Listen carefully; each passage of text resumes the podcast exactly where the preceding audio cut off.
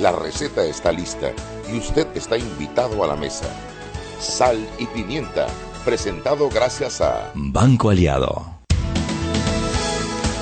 Sal y pimienta por la cadena nacional simultánea Omega Estéreo. Recuerde que usted nos puede escuchar en los 107.3, 107.5 de costa a costa y frontera a frontera. Usted también puede entrar a nuestra página web www.omegastereo.com en la parte superior del lado derecho tiene dos opciones, ver y escuchar o simplemente escuchar sal y pimienta. Canal 856 para las personas que tienen el sistema de cable onda y usted puede escuchar toda la programación de Omega Estéreo y por supuesto que sal y pimienta. Le recomendamos que descarguen el app de Omega Stereo y de igual forma nos puede escuchar en otras aplicaciones, por ejemplo Tuning Radio, pero usted puede descargar el app de Omega Stereo en Play Store, en App Store totalmente gratis y en un solo clic podrá escuchar toda la programación de Omega Stereo y ahora sí estamos listos y le damos la bienvenida a Shugi.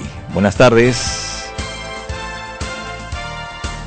Buenas tardes, bienvenidos todos a Sal y Pimienta, un programa para gente con criterio, la gente que llega temprano, la gente que no se pavea, la gente que sabe que cuando tiene compromiso a las 6 de la tarde no es a las 6 y 5. Esa es la gente con criterio, ¿no crees, Joel? Bueno, depende, depende. Eso es que el criterio es relativo, Anet, si te A pones ver, a ver. a ver, cuéntame para por qué. ti lo que puede ser temprano, para mí puede ser tarde.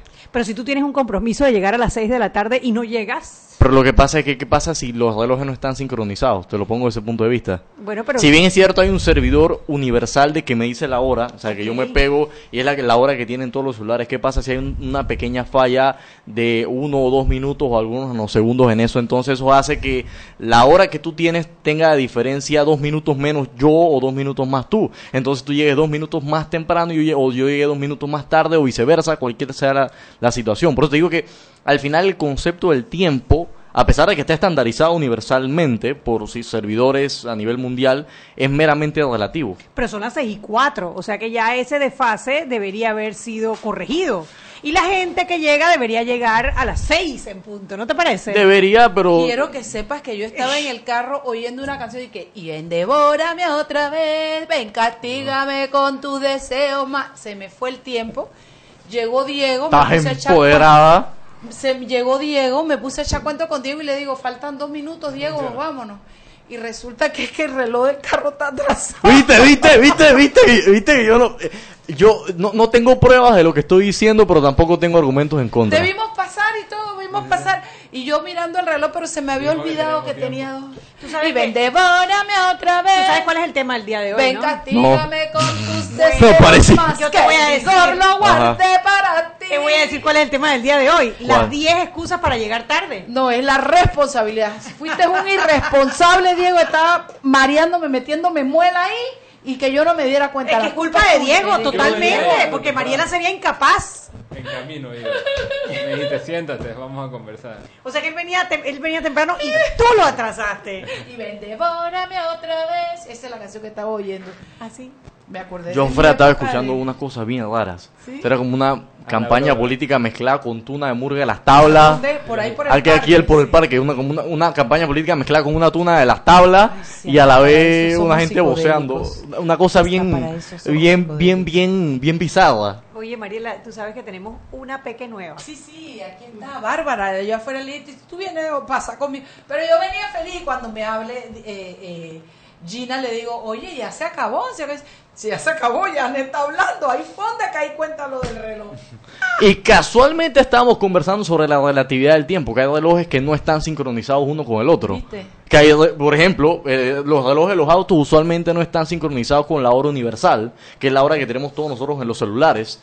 Y eso, eso pasa bastante, porque la mayoría de los autos no tienen este tema de acceso a internet para sincronizar con el server NTP, que por ejemplo el server que, que da la hora Network Time Protocol, es el nombre en Y inglés. esa es la que tienen todos los celulares. Esa es la que tienen todos los celulares. por Entonces eso que que- cuando tú tienes un celular, Ajá.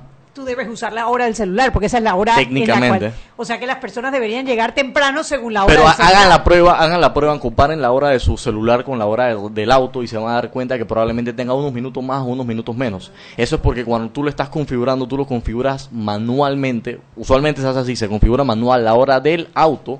Entonces, siempre le pones que bueno, y que son las 6 y 6 ahorita, vamos a ponerle que son como las 6 y 7 para asumirle como un par de segundos más. Entonces tú vas acumulando esos 30 segundos, 30 segundos, 30 segundos, 30 segundos y cuando menos te das cuenta tienes un retraso de casi 5 o 6 minutos acumulado de años de anterioridad en tu auto.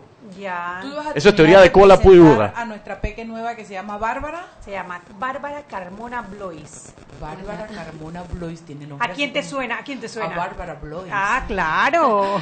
Venga, esto, pero nosotros, yo tengo acá a Henry Potter Cárdenas Harry, no, a, Har- a Henry Harry Potter Cárdenas. Ah, bueno, entonces venga, bienvenido Henry Aló. Harry Potter Cárdenas. Espérate, Henry, Henry, se, se cerró Henry. Sí, se la llamada. ¿Cómo así? Bueno, ¿Cómo él dijo, yo no soy Harry Potter, yo cierro eso, esta llamada es con otra persona. ¿Cómo así que se me cerró Henry, loco? Pero bueno, esas son... ¡Ey, ven, devórame otra vez! Ese es el problema cuando me monto en la grilla, en la guilla de la salsa. Salsa sensual. Yo bien que no quieres trabajar y me cerraste la llamada. Estás al aire, la gente se da cuenta de tu irresponsabilidad. Venga, Henry, manda la noticia.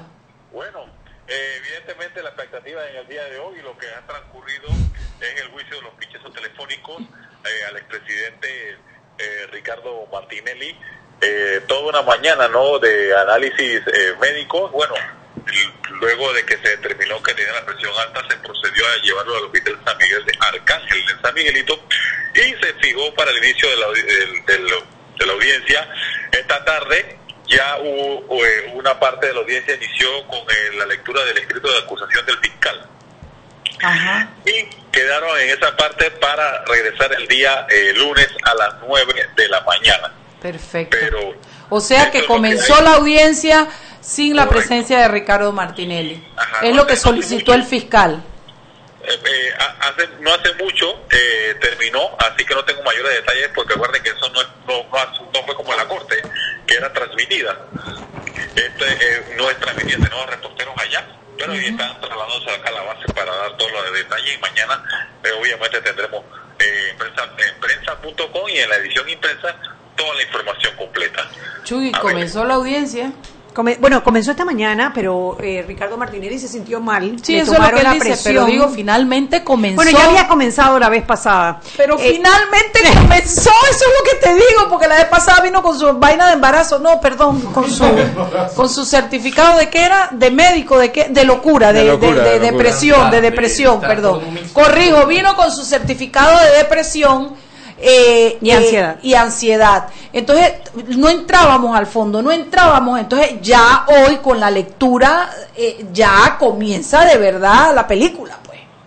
¿Qué más tienes allá, Henry. Potter? Ok. Eh, usted sabe que al ex rector de la Universidad de Panamá le tienen varios procesos, ¿verdad? Bueno, Sí. eh, el juez eh, Loaiza dicta sobreseimiento definitivo a favor de Gustavo García de Paredes en el caso eh, De la Facultad de la Odontología. de odontología, correctamente. Eso es, todavía está pendiente. En días pasados, en el otro caso, la juez eh, se declaró al término de los 30 días, ¿no? Para eh, determinar si lo llama a juicio. Espérate, espérate. El, el quién es, eh, qué, qué papel juega Leslie Loaiza? Es el juez. Eh, mire, el juez del juzgado eh, decimoquinto, el penal de Panamá, ¿verdad? Ajá. Eh, dictó sobreseimiento definitivo a favor de Gustavo García de Paredes, el rector de la Universidad de Panamá, por una supuesta lesión patrimonial de, de 37 mil dólares en perjuicio de esa casa de estudio, ¿verdad? Claro. Eh, hay otro, hay otro caso Ah, que- ahora entiendo. Es que no se te entendió qué decías de la otra juez. La juez eh, decimocuarta, Vilma Urieta, la acogió al término que le concede la ley de 30 días para decidir eh, si ya si hay mérito para llamarlo a juicio. Ese Pero no entiendo. ¿Por qué si, el- si un juez lo declara... este, eh, Es otro caso, caso. son dos casos, Ah, pero acláralo, acláralo. En otro caso. Otro. En otro Eh, caso. Hay una investigación relacionada con una eh, presunta lesión al patrimonio de, eh, del Centro de Estudios Superiores por 8.5 millones de dólares. Sí. Esto tiene que ver con la, ve- el alquiler de 21 hectáreas de terreno cerca del Aeropuerto Internacional de Tucumán. Ok. Yo lo que no entiendo, paremos un poquito porque nos confundimos. Pasamos del caso que salió hoy a la eh, expectativa del otro caso. Yo lo que no entiendo es por qué si la, si la, si la Fiscalía de Cuentas eh, encontró que había una lesión patrimonial para el Estado de 37 mil dólares, tendría que leer el expediente cómo se declara la, eh, no, no, no se encuentra responsable al, al, al supuesto autor. No sé, habría que leerlo. Habría que leerlo. ¿Qué más tienes, Henry? Ok, eh, para mañana, eh, interesante, seguimos con, no seguimos, bueno, otra vez lo hemos tocado, el tema de la tala de, en Darién, y en Panamá está en una situación bien preocupante. Mira, le, le suelto un dato que lo va a leer completamente mañana. En días pasados se hizo un decomiso importante de tucas de madera. Se dejaron las tucas en el sitio y que a los días cuando fueron a hacer la, la reinspección las tucas no estaban. ¿Qué le parece? Las No, ellos ni saben de magia, ni Copperfield es una porquería. Cuando hicieron esa inspección no verificaron que tenían patas las tucas. Ni saben No nada de magia ellos. Oiga, bueno, y para los amantes del deporte, mañana voy a la selección de fútbol de Panamá, pendientes todos ante Brasil a las 12 del mediodía desde Portugal. Bueno, a los amantes de eso, no dejen que Martinelli vea el juego, que le va a dar una vaina. Eso es todo lo que yo digo. Gracias, Henry, Henry, Henry Potter Cárdenas. Ok, saludos. Chao, mi amor. Mira- no dejen que el capo vea eso, porque le va a dar una vaina. Eh, leo aquí precisamente en el sitio de prensa.com que ya el fiscal por 20 minutos hizo la exposición de la teoría del caso de Ah, pues Ricardo eso me hubiera Martinelli. gustado oírlo, ¿ves? Sí, pero lamentablemente no están eh, No. transmitiendo el juicio. No. ¿Cuáles son los delitos que se le endilgan al acusado y cómo en, en el gobierno pasado se cambiaron las normas para que el Consejo de Seguridad Nacional respondiera Al directamente al presidente, presidente. de la República? que Él eso es mismo algo se apuñaló, qué cosa, ¿no? Bueno, eh, eh, Cosas de la locura. Mientras ¿Cómo el fiscal hablaba, dice Martinelli conversaba con sus abogadas Alma Cortés y Jessica Cantó. Ocasionalmente también se dirigió a una de sus hermanas que estaba sentada detrás de él. Mira, Chugui, yo te voy a decir una cosa. Yo no creo que el man sea mentira que se le subió. Yo creo que es verdad. Es que Pero yo te voy a decir una cosa, cómo se arregla esta vaina. Tú todos los días le pones el medicamento en vena y yo te echo un cuento como el man no le da nada. Me explico, porque es que cuando tú no te tomas el medicamento de la presión, estás propenso a que cualquier cosa emotiva, porque es emotiva, te suba la presión. Pero cuando tú te tomas tu medicamento como te lo debes tomar, es lo que es la función del medicamento es no permitir que cualquier Yo lo que que creo, cualquier bucero que se te corre, que se te pase por encima, te, te robe la calma, ¿no? Así que inyectenle la vaina y ustedes verán como el tipo no le da más nada. yo lo que creo, Mariela, es que no tiene la fortaleza. O sea, si Sí, no tiene el valor, no tiene el valor para enfrentar el juicio que, le, que tiene enfrente. Tienes toda la no hay razón. medicamento que le cure el miedo, punto. Tienes toda la razón, Shugi, pero ahí te digo, si a ti te ponen tu medicamento, el medicamento te estabiliza para que cualquier cosita no sea lo que te robe ahora. No es- estar, estar en un juicio no es cualquier cosita. Pero de verdad, primero que no tiene el valor, eso yo lo tengo claro, y segundo que no se toman los medicamentos, por lo menos eso es lo que han dicho desde que este circo comenzó hasta ahora, que no se toman los medicamentos, que entonces que no es constante, no, no sé, no me... Son las 6 y 15, vámonos para el cambio antes de que yo comience a hablar más de lo que tengo que hablar. Seguimos sazonando su tranque Sal y pimienta. con Mariela Ledesma y Annette Planels. Ya regresamos. Siempre existe la inquietud de cuál es el mejor lugar para cuidar su patrimonio. En Banco Aliado tenemos la respuesta. Presentamos el nuevo plazo fijo Legacy, porque creemos en el valor del ahorro, la conservación y rendimiento de su capital y el fortalecimiento de su patrimonio. Banco Aliado, vamos en una sola dirección, la correcta. Si elegiste el mejor vehículo para ti, tu familia o tu trabajo, deberías hacer lo mismo con el lubricante. Ahora Terpel te ofrece una nueva familia de lubricantes de última generación, desarrollados con tecnología americana para proteger y evitar el desgaste en cada tipo de vehículo. pero inspirados en un motor más importante que el que mueve tu auto. Máxima protección y mayor rendimiento para el motor que mueve tu vida. Nuevos lubricantes Terpel. Joven, ayúdeme. Me dijeron que por aquí hay un lugar donde puede encontrar sillas de rueda, andadera y eso. Casualmente vengo de ahí. La casa del médico es el lugar donde compro todo lo que necesito si de salud se trata. Y la gran mayoría de los médicos compramos ahí. Joven, ¿y cómo están los precios? Excelente, los precios justos y tienen también equipos para alquilar. La casa del médico, sillas de rueda de todo tipo y tamaño, andaderas, muletas, camas hospitalarias y todo lo que necesita el profesional de la salud para beneficio del paciente. Ubicados en Panamá, calle Justo Orsemena y en Chiriquí, Plaza Luar, local 1 a un costado del Hotel Ciudad de David, la casa del médico. Contáctanos al 207-6300 en Panamá o al 787-0028 en David y síguenos en nuestras redes sociales de Instagram y Facebook. ¿Qué planes hay para el verano? Sácale el máximo a tu verano con ilimitada de Claro al adquirir un plan postpago de 28 balboas. Además, recibes SMS y minutos locales y al extranjero. La red más rápida de Panamá. ¡Claro! Promoción válida del 1 de enero al 31 de marzo de 2019. Para mayor información visita www.claro.com.pa.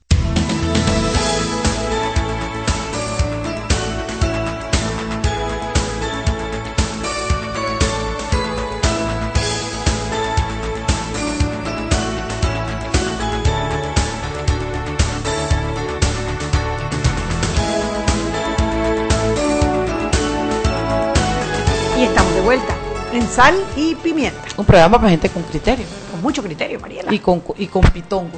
Oye, sí, ahora voy a revisar los celulares para ver quién más necesita A mí me pitongo. falta pitongo. Venga, de una vez. ¿Tú tienes pitongo? Tengo otro artefacto. No, pero este Ay, está por mejor, favor. oye, Ese no está en nada. El que yo tengo Eh, está ¿Tú, más tú divertido. puedes parar tu, tu, tu, tu No? Nos están tengo pitonguizando aquí. Ay, no tiene pitongo. Sin Es pitongo que esto no es parte de la campaña Pela el Ojo Panamá. Me acaban de pitonguizar. uno siempre, siempre. Pela el Ojo Panamá, porque todos tenemos que pelar el ojo, Y sobre no todo en esta época y no a la electoral. No a la reelección. Me he convertido en una promotora de pitongos. Chicos, bueno, tenemos Ideología a Bárbara. Carmona Blois, que estaba su buenas tardes, cariño, estaba sugiriendo un tema y los otros dos peques, Juan Diego, Juan Diego, óyeme a mí, Diego Fernández y Joel Batista eh, dijeron que están totalmente de acuerdo. Pero esto se para más, papi, mira, ¿eh? Ajá, ay, Mariela, estás hecho una experta. experta, Experta mami, en eh, pitongo. experta en pitongo. Entonces, así es que sí se puede eh, que Con conversemos de eso. Hablemos, ay Dios mío, esto no sirve, ¿para qué lo seguimos trayendo? Oye, dale, dale, eh, Rebe- eh, Bárbara. Se pone nerviosa. Bueno, primero que todo, buenas tardes. Eh, me presento. Mi nombre es Bárbara Carmona Bloise, como eh, ya lo han mencionado. Tengo 22 años. Eh, me estoy graduando en producción audiovisual de radio, cine y televisión. Eh, desde pequeña he estado envuelta en radio. En, somos colegas en esto. Con mi querida madre Bárbara Bloise, como ya lo había mencionado. Y bueno, creo que el, el tema que quería tocar como bienvenida al programa es el papel de los medios.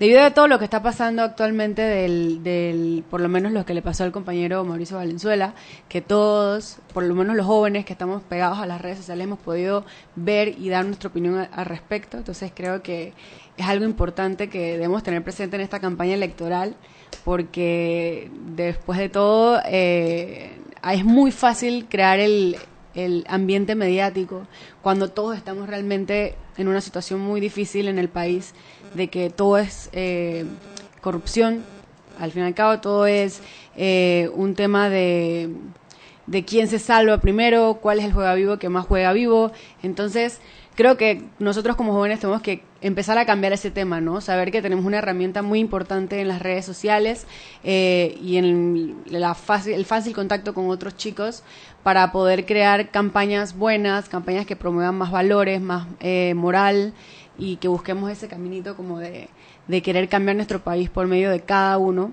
y que no sea un tema de solo inmediatez y lo que se habla hoy no se habla mañana o solamente por buscar rating. Entonces, realmente eso es lo que me interesa bastante y siempre lo he tratado de comunicar, que los medios son un cuarto poder que al fin hacen un papel muy importante en el cambio de la sociedad. Así que eh, no sé qué piensan ustedes como periodistas, como parte también, porque creo que cada uno ya es parte de los medios, ya uno puede dar su opinión, ya uno puede agarrar y, y, y tener un poder eh, dentro de todo lo que está pasando en el país. Así que Claro, yo, yo primero empezaría mandándole un saludo al Frank Mauricio por, por su ardua labor, lo que hizo. Chapó, Eh, eh, chapó, Mauricio. exacto. Respectuda máxima. Lo que hizo en la Plo, comunidad. plo, plo. No, no, sin el plo, plo. Oye, pero respecto a máxima. Tú no has escuchado a Dienja nunca. Respeta a Dienja, Mariela, por favor. Lo, lo que hizo en la comunidad de Capira requiere mucha valentía. Valentía, exacto. Y, y a mí me, me puso en imagen lo que tenía en teoría el clientelismo panameño. Fue como, como hizo, me, me ayudó muchísimo a entender cómo funciona el, el proceso electoral en Panamá y cuál es el problema como tan material que tiene la gente ante sus, cómo los políticos usan sus circunstancias para eh, eh, abusar de ellas. Ahora, a mí lo que me preocupa de todo esto es un tema que creo que se ha estado analizando bastante estas últimas semanas, es que el, el fenómeno este de no a la reelección, si bien es cierto, ha calado, pero ha calado si lo vamos a ver, si nos ponemos a ver en las partes más educadas de la población, en las áreas que tienen acceso, mayor acceso a la conectividad a Internet, mayor acceso a una educación de calidad, que esto va justo de la mano con, con este tema y puedo parecer monotemático, pero creo que el análisis es, es interesante. Entonces, lamentablemente en ciertas áreas del interior, especialmente en las áreas apartadas, en las áreas de difícil acceso, muchas veces en las que no hay escuelas, en las que no hay docentes, eh, esto es un proceso sistemático que no viene de ahora. Este tema del clientelismo de estos feudos políticos, por así decirlo, de tal persona es el, el- caudillo feudal de, vamos a poner el ejemplo de las tablas, el caudillo feudal de Capira, el caudillo feudal, y así se van por cada uno, por cada uno de estos lugares, entonces mantienen al pueblo obviamente lo, lo mantienen hasta cierto punto como oprimido en el sentido de que les dan solamente hasta donde ellos quieren que eh, ellos, hasta donde el caudillo quiere que su pueblo tenga. Entonces no les das como la libertad de que ellos mismos sean capaces de tomar sus propias decisiones, no les das el acceso a una educación de calidad y ahí ya no es solamente culpa del caudillo, ya yo creo que es culpa también del gobierno central y es culpa también de nosotros mismos y todos como, como ciudadanos, porque yo creo que el tema de la educación de calidad incide directamente en no solamente, ok, mejor salir mejor en las pruebas internacionales, eh, salir, tener una mejor educación aquí en la ciudad, en, las principales cabeceras de provincia, sino que el tema de la si nosotros queremos que el país avance, tiene que avanzar en los lugares más metidos. Pero, está- pero nos estamos distanciando del tema, estamos hablando del papel de los medios precisamente en esa política y en, esas, en esa manera de manejarse de los caudillos.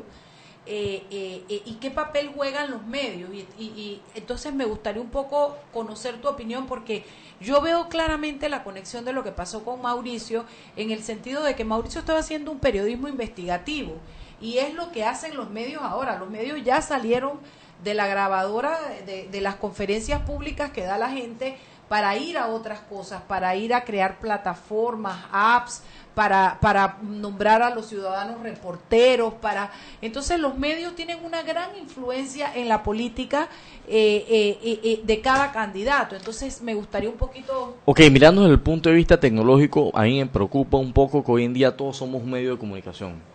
Hoy en día todas las personas con acceso a Internet somos capaces en cuestión de segundos de convertirnos en un medio de comunicación. Y así como, eh, como diría sabiamente el tío Ben de Spider-Man, todo gran poder conlleva una gran responsabilidad. Así como yo puedo estar usando mi plataforma, mi celular, mi medio digital para o mi medio de comunicación tradicional para informar adecuadamente también lo puede estar usando para desinformar, para impulsar un discurso de odio, para impulsar la discriminación, para impulsar cualquier tipo de cosa. Entonces el tema es, yo creo que la verdadera pregunta de fondo que nos deberíamos estar haciendo es el, el medio de comunicación, no, si- hablando ya de medio de comunicación, como todos nosotros como ciudadanos, que con acceso a, a poder comunicar un mensaje determinado, porque ya hoy en día la realidad es que yo no necesito una tribuna en la radio o en la televisión o un periódico para yo comunicar mi mensaje. Lo puedo hacer en las redes sociales y se masifica de forma exponencial y se viraliza y se viraliza para que casi todas las personas con acceso a internet en el país lo puedan ver y con acceso a redes sociales, que es un gran porcentaje. El, salto ese de Twitter a Facebook, de, de Instagram a, a Facebook y cuando llega al WhatsApp ya eso es Raimundo y todo el mundo. Pero el tema de todo esto es no cómo, cómo nosotros aseguramos que los medios de comunicación, entendiéndose por medio de comunicación todos nosotros, estemos dando la información que es, la información veraz de lo que sucede, investigando la realidad de lo que pasa en el, en el más allá, sin caer en el Estado que regula en, o el Estado que interviene en la comunicación de los humanos.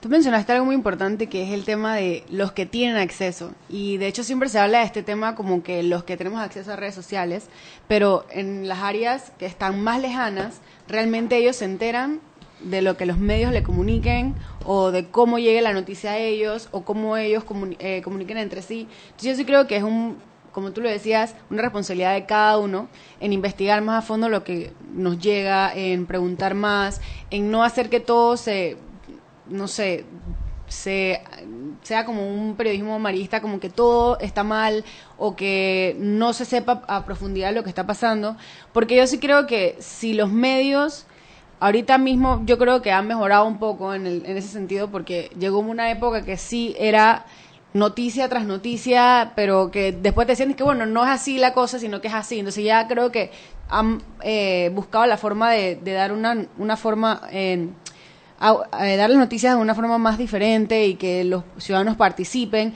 Pero sí es cierto que así como puede ser un arma, eh, perdón, para defender, también puede ser para destruir. Sí, y, yo creo también que sea, los tiempos cambiaron y no hay vuelta atrás en cómo diseminamos información, eh, o sea, o, el acceso que tenemos a poder diseminar esa información. Entonces, la educación yo la enfocaría en enseñarle a la gente a diferenciar qué es educación, eh, digo, eh, información con, valor y, información que es falsa y que no, no ayuda a nadie. Dime una cosa, eh, ¿cómo han visto ustedes, por ejemplo, las campañas de los diferentes candidatos en esta vuelta de estas elecciones que está, está matizada por cosas diferentes, como por ejemplo el plazo que tenemos para hacer campaña, los límites de dinero, el cómo ahora se controla el, gasto en, en publicidad, léase radio, televisión, periódico, cómo está controlado por eh, el, eh, eh, el, Tribunal Electoral. ¿Cómo han visto? Son las 6 y 29, creo que esa pregunta la vamos a dejar para el próximo bloque, pero me parece importante que veamos qué papel están jugando los medios ahora que están regulados, están limitados por el propio Tribunal Electoral y por la inversión de recursos de cada candidato en, sus propagandas que antes ya sabíamos cómo era eh, ahora yo creo que es visible la diferencia, pero ¿cómo creen ustedes que esto ha influido en la política y, cómo lo están haciendo eh, los medios? Roberto, son las 6 y 29 cambiando a las 6 y 30. Vámonos al cambio, 6 y 30. Seguimos sazonando su tranque. Sal y pimienta. Con Mariela Ledesma y Annette Planels. Ya regresamos. Si elegiste el mejor vehículo para ti, tu familia o tu trabajo, deberías hacer lo mismo con el lubricante. Ahora Terpel te ofrece una nueva familia de lubricantes de última generación, desarrollados con tecnología americana para proteger y evitar el desgaste en cada tipo de vehículo, pero inspirados en un motor más importante que el que mueve tu auto. Máxima protección y mayor rendimiento para el motor que mueve tu vida. Nuevos lubricantes Terpel. Siempre existe la inquietud de cuál es el mejor lugar para cuidar su patrimonio. En Banco Aliado tenemos la respuesta. Presentamos el nuevo plazo fijo Legacy, porque creemos en el valor del ahorro, la conservación y rendimiento de su capital y el fortalecimiento de su patrimonio. Banco Aliado, vamos en una sola dirección, la correcta.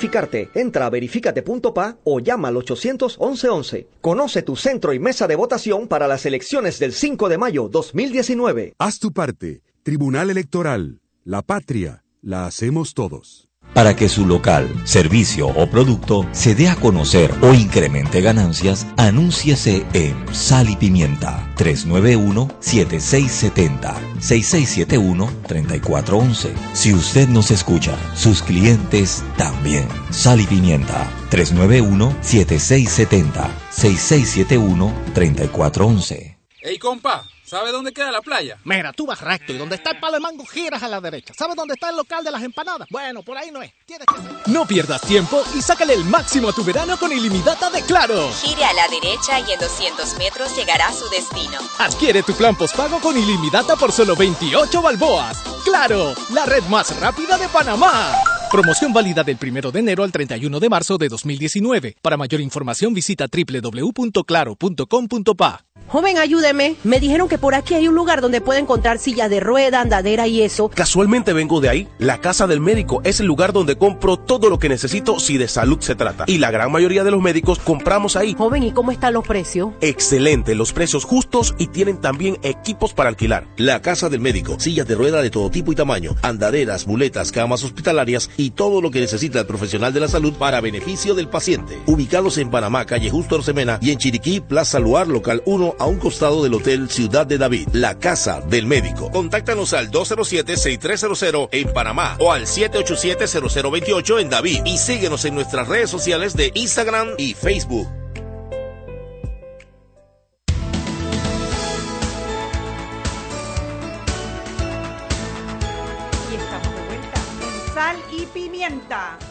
Un programa para gente con criterio. Mariela aquí comenta un oyente, Walter Selmayer, dice, la puntualidad aparte de demostrar respeto, no es llegar a la hora. Ni un, ni un chorizo más te compro, ni uno, Walter. Porque están buenísimos, porque son lo máximo esa, la- la- la- la- las butifarras de Walter Mayer que ahora hay que corretearlas en, en, en, en, en- ¿cómo se llaman los, los deli gourmet? Pero ni uno más te voy a comprar por sapo, por estarme echando a la banda, ¿oíste? Walter Sedermayer, las butifarras, cómprenlas, están buenísimas. ¿Tú sabes dónde, en- dónde estudió Walter Sedermeyer? En Suiza, en Suecia. En- si mal no recuerdo, y Walter, ¿me puedes corregir por chat? En Viena. Sí, en Viena. En Viena. Entonces, por supuesto, la puntualidad es importante. Allá, Walter, aquí calla boca. Es, es importante, por eso dice que uno tiene que llegar, él dice, 5 o 10 minutos antes para evitar eso. Para evitar que le coman los chorizos a otro invitado. Dale. Saludos, Walter. Seguimos. Eh, estamos conversando sobre el papel de los medios y bueno, no solamente el papel de los medios, porque ya estamos metiendo también el papel de las redes, de los jóvenes, de la responsabilidad. Eh, continúa, Bárbara. Bueno, estábamos comentando eh, que queríamos empezar a hablar de las propagandas y de la campaña en sí en los medios y salió a relucir también que hoy en día pues tienen la oportunidad también de pautar en redes sociales como YouTube, Instagram y que nuestro compañero nos va a explicar un poquito más. Ok, el tema con la pauta digital es, es similar al tema de la pesca. Conforme, si tú quieres pescar una especie específica, que, "Cha, yo me quiero pescar un tiburón martillo cuadrado con la cabeza redonda. Los implementos que tú tal vez necesites, dices el barco, dices el arpón, dices todas las hierbas aromáticas que conlleva pescar ese tipo de bicho, eh, probablemente sean muy caros. Pero si tú quieres pescar lo que sea, en pocas palabras, en términos de pesca, hacer trasmayo, tú pones una red y bueno, lo que caiga. Lo mismo aplica para el tema de redes sociales. Obviamente el trasmayo te va a salir mucho más barato.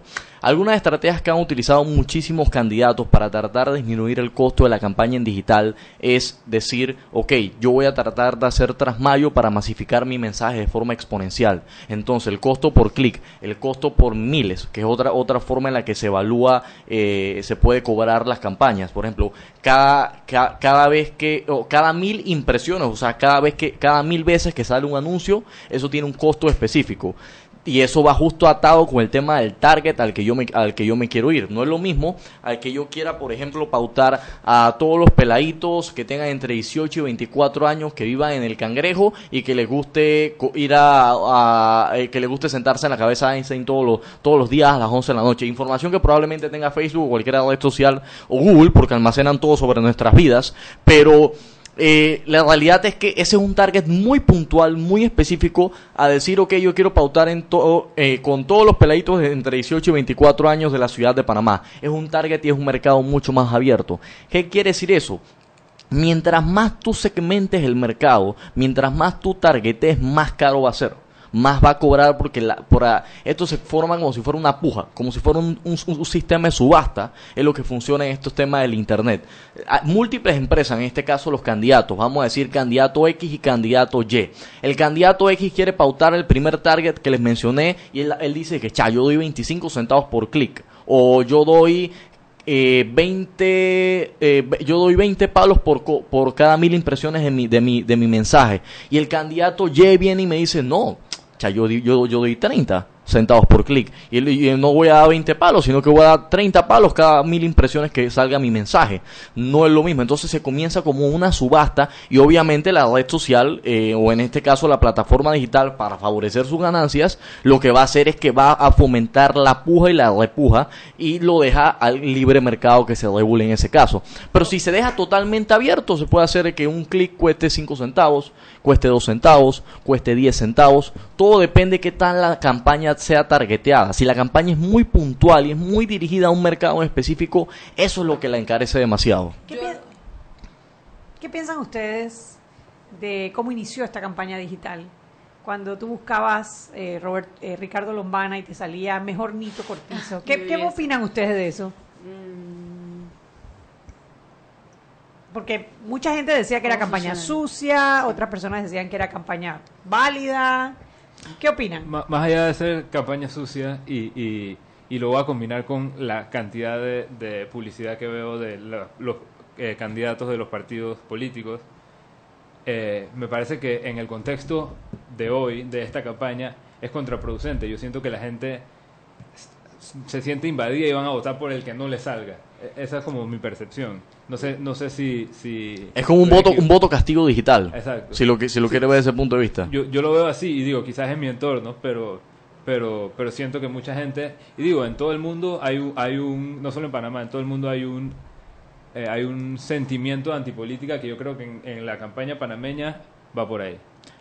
Bárbara, ¿tú qué piensas? Eh, yo tomando en que los tiempos han cambiado, que eso fue una frase que dijiste que me gustó, es que ya la gente realmente no está tan pegada a los medios tradicionales como lo está en los no tradicionales. Entonces, yo sí considero que hay un tema de, de que el tribunal como que se le pasó antes de iniciar todo el tema de, de controlar, el, de autorregular el tema de, de las campañas, porque después salieron, y por lo menos a mí me salen cada tres canciones en YouTube una, una propaganda política. Entonces es algo que tampoco siento que está tan regulado y que hace que tú te sientas como que, o sea, peor que lo veas todos los días en redes, es que tú decidas meterte a YouTube y que te salgan tres veces cada uno.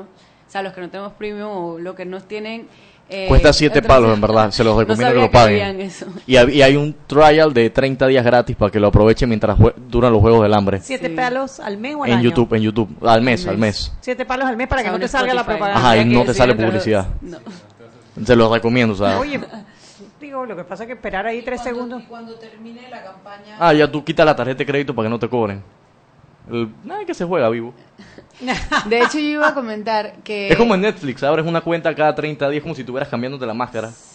yo iba a comentar también que eh, algo que me interesa mucho no solo es el papel de los medios ahorita en campaña, sino cuando acabe, cuando ya no haya eh, políticos pagando alguna propaganda, sino que les toca a los medios seguir investigando, seguir personando, seguir, o sea, así como lo hemos tenido estos últimos años de noticia tras noticia acerca de política que continúe así y que más que todo el ciudadano sienta la responsabilidad de estar pendiente a la persona que gane, al presidente que gane, para que cumpla su, su plan de gobierno. Al final es una tarea que, que yo creo que todos debemos hacer y que los medios principalmente en conjunto pues eh, tiene que continuar hacerlo desde el día uno que se acaben las elecciones. Ok, ahí, aquí has abierto una caja de Pandora porque tú has dicho que cumplan su plan de gobierno. Y yo soy una persona que se mete mucho en la guilla y me he puesto y me he metido en la deep web prácticamente y solamente he encontrado dos planes de gobierno que en este caso lo tengo aquí bien analizado y bien estructurado.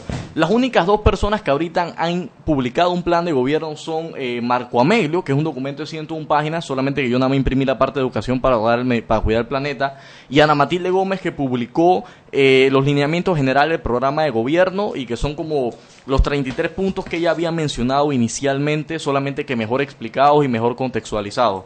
Yo lo que estoy haciendo es que estoy viéndolo en materia educativa, el fondo, y lo estoy eh, haciendo mis anotaciones y correcciones, incongruencias que no, no, no encuentro. Eh, si ven este, creo que se van a, van a dar cuenta que hay muchas incongruencias, pero no voy a mencionar cuál es el que está yendo incongruencias por temas de, de confidencialidad hasta que revelemos el análisis. Pero el tema de todo esto es que solamente dos candidatos han publicado su plan de gobierno. Tal vez están esperando que pase un poquito más de tiempo. ¿Qué más tiempo va a pasar? Es la pregunta que yo me hago. Las elecciones son el 5 de mayo. Estamos, ¿cuántos días que falta para las elecciones? Faltan como 45 días. O estamos a menos de que cuarenta y pico de días para las elecciones y no tenemos los planes de gobierno. Antes creo que desde enero de, de inicio. Creo que los únicos que han publicado plan de gobierno sí, sí, sí, sí, los dos que tengo aquí, Ana Matilde y Marco Melo. ¿Y ya? Yo le he chateado a todos los demás candidatos y que que sopar con tu plan de gobierno y los manes que... jeje, ¡Salud, hombre! Publicar los planes de gobierno porque estaban en veda y es que Ya no la veda pasó, ya pueden pescar el revuelto, ya pueden hacer lo que le da la gana, simplemente ahora están lo que... Supuestamente el comentario que se hace, vamos esperando el timing político para publicar el plan de gobierno. Y ojo, yo entiendo hasta cierto punto el caso y los independientes, y de hecho debo hacer la salvedad que han sido los independientes los más responsables en la publicación de su plan de gobierno, porque muchos de ellos no tenían la certeza si no hasta el 9 de enero de este año se iban a quedar o no en la papeleta, y aún así los manes se pusieron las pilas y trabajaron sus planes de gobierno casi que a velocidad de la, a la velocidad de la luz, pero han publicado sus planes de gobierno. Tengo entendido que Ricardo Lombana lo va a estar publicando dentro de dos semanas, creo que lo mencionó hoy casualmente. Eh, lo que no me entra en la cabeza es cómo los partidos tradicionales que tienen sus visiones, su estructura, su lineamiento, toda una maquinaria política trabajando años tras año, tras año, tras año, tras año, y al día de hoy no han publicado su plan de gobierno y estoy seguro que lo tienen listo, ya probablemente lo tienen impreso, ya las cuñas están grabadas, ya todo está armado, pero por la famosa excusa de la estrategia política de no es el momento, no es el timing, mejor lo publico yo primero, lo publicas tú después, no lo han hecho, al final los afectados somos nosotros como ciudadanos que no podemos sentarnos, que estoy seguro que no lo va a hacer la mayoría, pero no podemos sentarnos a analizar página por página, texto por texto, ver qué es lo que esta gente propone. Y una vez si alguna de esta gente llega a tocar, a ganar la presidencia, esta va a ser la rúbrica de evaluación que nosotros vamos a utilizar para poder ver si lo están haciendo bien o lo están haciendo mal. Bueno, son las 6 y 44. Vamos a ir al cambio en, en- en- unos segundos y cuando regresemos quisiera que los chicos me dijeran su opinión de cómo creen ellos que influye realmente los medios en el sentido de si, si, si, si jalan votos. Si la propaganda en la televisión, si la propaganda en la radio, si una valla, si todo ese ejercicio comercial que se hace en los medios para promover a un candidato tiene un resultado que realmente jale votos para ese candidato, porque porque porque tradicionalmente han sido los, los, medios los que los que lo han promocionado, ahora además entran las redes, pero si en general eso es lo que realmente mueve a los votantes hacia algún candidato. Vámonos al cambio, Roberto, y cuando regresamos, eh, más de... Oye, sal y el pimienta. minuto para largo, ¿tú viste, no? Sí, ya cambió. Seguimos sazonando su tranque. Sal y pimienta. Con Mariela Ledesma y Annette Planels. Ya regresamos. Si elegiste el mejor vehículo para ti, tu familia o tu trabajo, deberías hacer lo mismo con el lubricante. Ahora Terpel te ofrece una nueva familia de lubricantes de última generación, desarrollados con tecnología americana para proteger y evitar el desgaste en cada tipo de vehículo, pero inspirados en un motor más importante que el que mueve tu auto. Máxima protección y mayor rendimiento para el motor que mueve tu vida. Nuevos lubricantes Terpel. ¿Qué planes hay para el verano? Sácale el máximo a tu verano con ilimitada de Claro al adquirir un plan postpago de 28 balboas. Además, recibes SMS y minutos locales y al extranjero. La red más rápida de Panamá. ¡Claro! Promoción válida del 1 de enero al 31 de marzo de 2019. Para mayor información visita www.claro.com.pa. Joven, ayúdeme. Me dijeron que por aquí hay un lugar donde puede encontrar sillas de rueda, andadera y eso. Casualmente vengo de ahí. La casa del médico es el lugar donde compro todo lo que necesito si de salud se trata. Y la gran mayoría de los médicos compramos ahí. Joven, ¿y cómo están los precios? Excelente, los precios justos y tienen también equipos para alquilar. La casa del médico, sillas de rueda de todo tipo y tamaño, andaderas, muletas, camas hospitalarias y todo lo que necesita el profesional de la salud para beneficio del paciente. Ubicados en Panamá, calle Justo Arsemena y en Chiriquí, Plaza Luar, local 1 a un costado del Hotel Ciudad de David, la casa del médico. Contáctanos al 207-6300 en Panamá o al 787-0028 en David y síguenos en nuestras redes sociales de Instagram y Facebook. Siempre existe la inquietud de cuál es el mejor lugar para cuidar su patrimonio. En Banco Aliado tenemos la respuesta. Presentamos el nuevo plazo fijo Legacy porque creemos en el valor del ahorro, la conservación y rendimiento de su capital y el fortalecimiento de su patrimonio. Banco Aliado, vamos en una sola dirección, la correcta.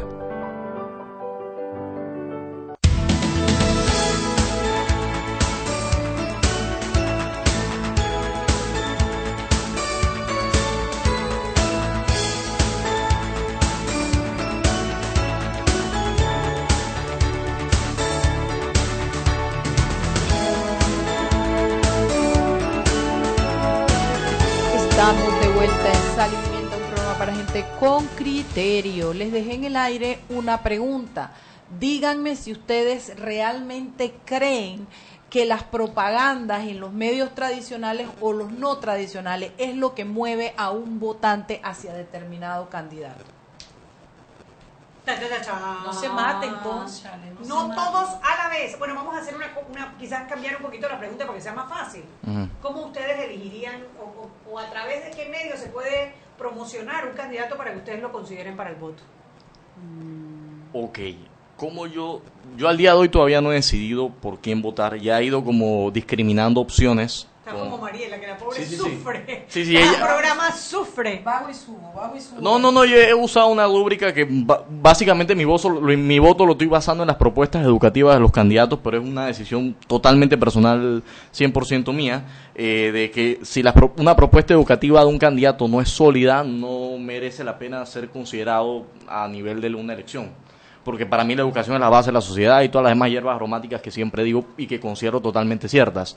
Ahora, el tema de todo esto, para mí, eh, ¿qué medio yo utilizaría para ver un candidato? Me ha gustado mucho la originalidad que ha generado esta campaña. Al ser una campaña muy corta, hemos, nos hemos encontrado con toda clase de bellezas y no bellezas en redes sociales, de piezas de candidato explicando sus planes de gobierno en cuestión de 30 segundos, 60 segundos. Eh, el tema de la síntesis, eh, creo que es una cosa que, que, que se, ha se ha logrado manejar bastante antes para tú entenderle por lo menos una línea de acción, para no decir plan de gobierno, sino una línea de acción específica de como el, para el candidato que te diga y para allá es que voy, tú tenías que escuchar una entrevista de media hora, una hora entera, tenías que a, escuchar un debate en los que antes se le daba más tiempo a los candidatos para hablar, ahora porque obviamente la muestra es mayor, son más candidatos, se le tiene que dar menos tiempo para que cuadren en los formatos que hay est- preestablecidos. Creo que la habilidad de síntesis de los candidatos ha hecho que se generen piezas a nivel audiovisual en redes sociales que nos permitan a nosotros los jóvenes, que somos una generación que evidentemente en el attention span de nosotros, el tiempo que, que le podemos prestar aten- atención a algo de forma simultánea cada día es más corto. Campañas como por ejemplo la de Pele el Ojo, campañas como la de No a la reelección, campañas ciudadanas son las que verdaderamente se han despertado y hoy, hoy en día son las que los jóvenes más le están parando bolas, siendo, siendo sincero y siendo bien Pero Joel, la realistas. pregunta, la pregunta es, ¿qué es lo que a ti te llama la atención hacia un candidato? ¿Qué es el mecanismo que, que, que, que tú prefieres? Y, y en el fondo lo que yo dejé dicho es si te parece que las campañas políticas son las que atraen los votantes a los candidatos. Las campañas políticas son las que atraen los votantes a los candidatos. Ok. La campaña de los medios. Sí, sí, la campaña de los candidatos en los Ok, medios, la claro. campaña en los medios, yo, ir- yo, yo lo alinearía con el mensaje y con, la, con, la, con el plan, con una estrategia. Para mí una campaña sin estrategia o un plan, un norte, una ruta específica es como un barco sin tripulación, literalmente. Dale, Diego. Yo no sé, eh, bueno, o sea, yo lo, lo que lo que iba a decir con respecto a, a cómo jalan votos o no, y lo dije ya, que, que siento que en el contexto de esta elección mientras más publicidad te ataques, me- la gente siento que tiene la tendencia de evitar ese candidato. Pero Pero dime, por ejemplo, tú, que eres mayor de edad, que vas a votar, ¿qué, ¿qué para ti es determinante a la hora de emitir tu voto? Si en algo influye lo que tú viste en una propaganda o en algo, no importa si te tienes harto o no el candidato, pero si algo de lo que sale en los medios o en la propaganda, en el diseño, es lo que hace que tú digas, ven acá, este man tiene razón, yo voy a votar por él, algo así. Digo, no, no sé si, si, si yo soy eh, un ejemplo de cómo elige la gente en general, pero yo siento que lo principal es ver quién es la persona, su trayectoria y hay una cuestión de energía ahí también. Tú piensas, viéndolo hablar, como si, si es genuino o no. Y, y, y digo, como estábamos hablando antes, la política es un poco emocional y va por ahí, creo yo. ¿Y tú, eh, eh, Bárbara? Mm, yo creo que sí ha cambiado poco. Antes eh, era el que más ponía, el que más exponía, el que la gente votaba, pero ahora con nuestra generación, como lo ha dicho eh, Joel. compañero Joel, sí, es que sí estamos influidos con el tema de, de que si nos bombardean no sirve de nada, si solo nos muestran un eslogan no sirve de nada, o sea, creo que gracias a Dios hoy en día los ciudadanos estamos más pendientes a escuchar sus propuestas como tú lo has hecho o a, a votar a conciencia, pues por lo menos la mayoría, y yo creo que tengo que estar orgullosa de nuestra generación también, que está decidida a estudiar a los candidatos, a dejar el clientelismo atrás, porque antes uno no sabía que existía, o sea, lo veía como algo normal, era la campaña política del político. Y ahora ya sabemos que está mal, ya lo denunciamos. Entonces yo sí creo que, eh, a mi parecer, eh, sí buscamos el tema de, de por lo menos votar a conciencia, de estar más informados. Yo no te voy a preguntar por quién, pero te voy a preguntar si ya tú estás determinado por quién vas a votar. No. ¿Qué, ¿Qué va a definir para ti? Y esto me parece importante llevárselo a los oyentes porque es como piensan los jóvenes ahora, ¿no? ¿Qué va a definir de aquí al 5 de mayo tu voto? Tú tienes en tu cabeza uno, dos, tres nombres dando vuelta, cuatro nombres. Al final, ¿qué es lo que tú estás esperando para definir? ¿Qué es eso que va a captar que tú digas, esta es la persona? Bueno, eh, realmente el plan educativo es una de las cosas que estoy más pendiente y el background, lo que tú dijiste, tratar de ver qué ha hecho la persona, si ha estado dentro de- antes de otros gobiernos, si ha cometido tal, ha estado relacionado con cosas buenas, cosas, cosas malas y tratar de ver esa parte con quién está rodeado, porque muchas veces vemos al candidato, pero no nos damos cuenta quién está a su alrededor.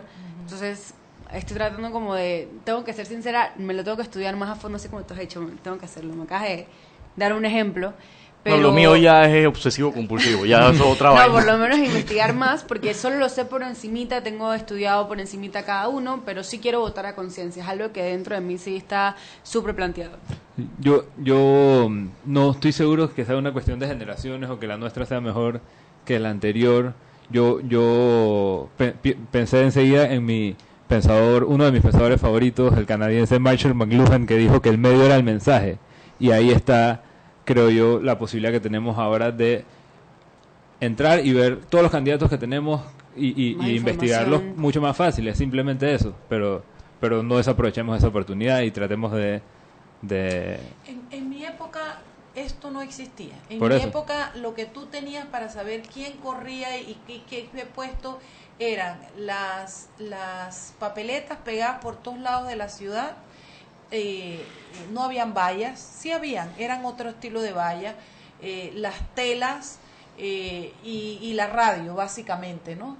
Esto, pero no sé, nunca... ¿Cómo era el debate político en los tiempos en los que ustedes estaban En iniciando? época había un buen debate político en la asamblea. No, no, no, pero me refiero a nivel de campaña presidencial. No lo recuerdo. No recuerdo, te estoy hablando de cuando era pequeña, ¿no? De antes de venir de Chiriquí o recién llegué a estudiar a Panamá, como que no estaba muy metida. Hay algo que, que dijo Bárbara que yo creo que es verdad, que esto, esta generación está más metida en política de lo que estaba mi generación al momento de estar en primer año de universidad, en segundo año. Ahora, nosotros nos conectamos después con la, con la, con, con la época de los militares y nosotros salíamos a la calle a tirar piedra, con cha- íbamos a la universidad con la chácara llena de piedra, con el vinagre, con el todo, todo preparado, porque era contra el dictador.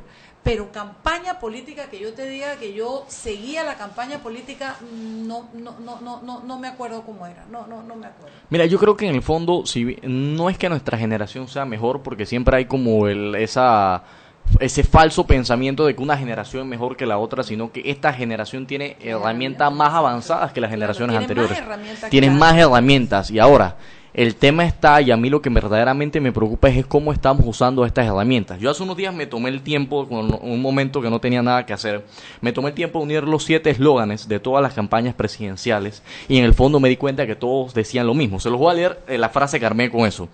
Este tipo de cosas no pasarán en el buen gobierno porque lo bueno vuelve para hacer un cambio profundo en un Panamá diferente con manos limpias, para sacar a las ratas porque hay otro camino, Panamá. Si se, si se pone a ver esta vaina, en, o sea, he unido los siete mensajes de los siete eslóganes de las siete campañas presidenciales políticas.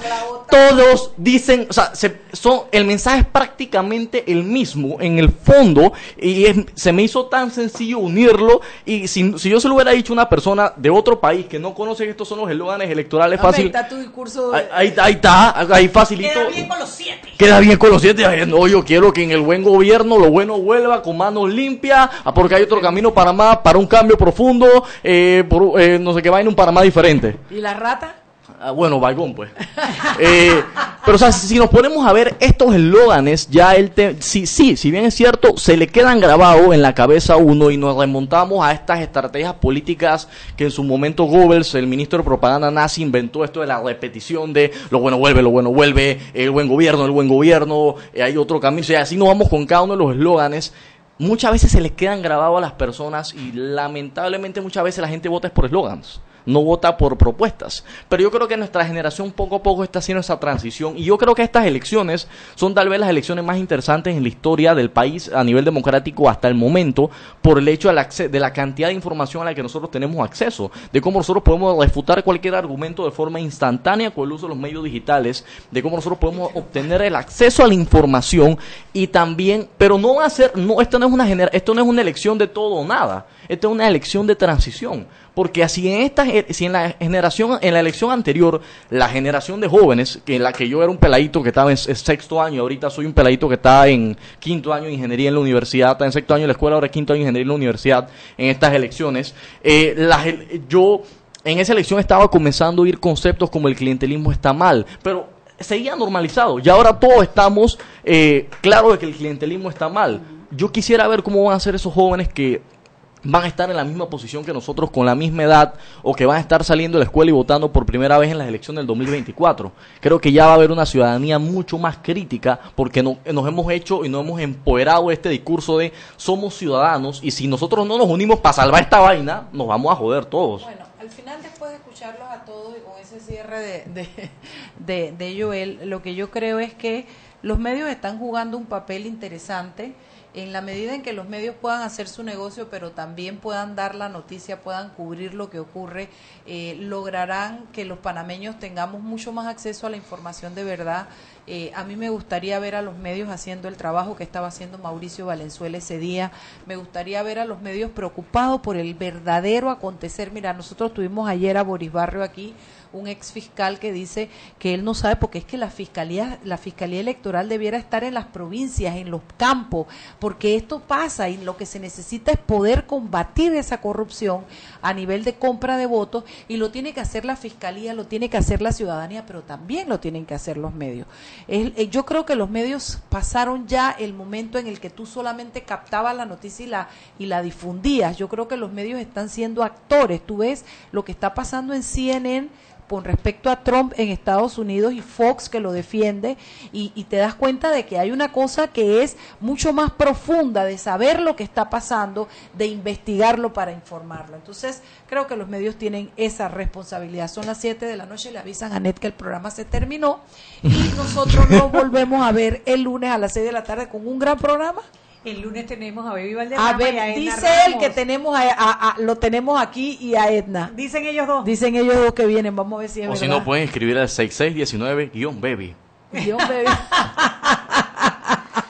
Dale, pues nos vemos. Cha- Gracias, eh, Bárbara. Gracias, Diego. Gracias. ¡Salud, hombre! Hemos presentado Sal y Pimienta. Con Mariela Ledesma y Annette Planels. Sal y Pimienta.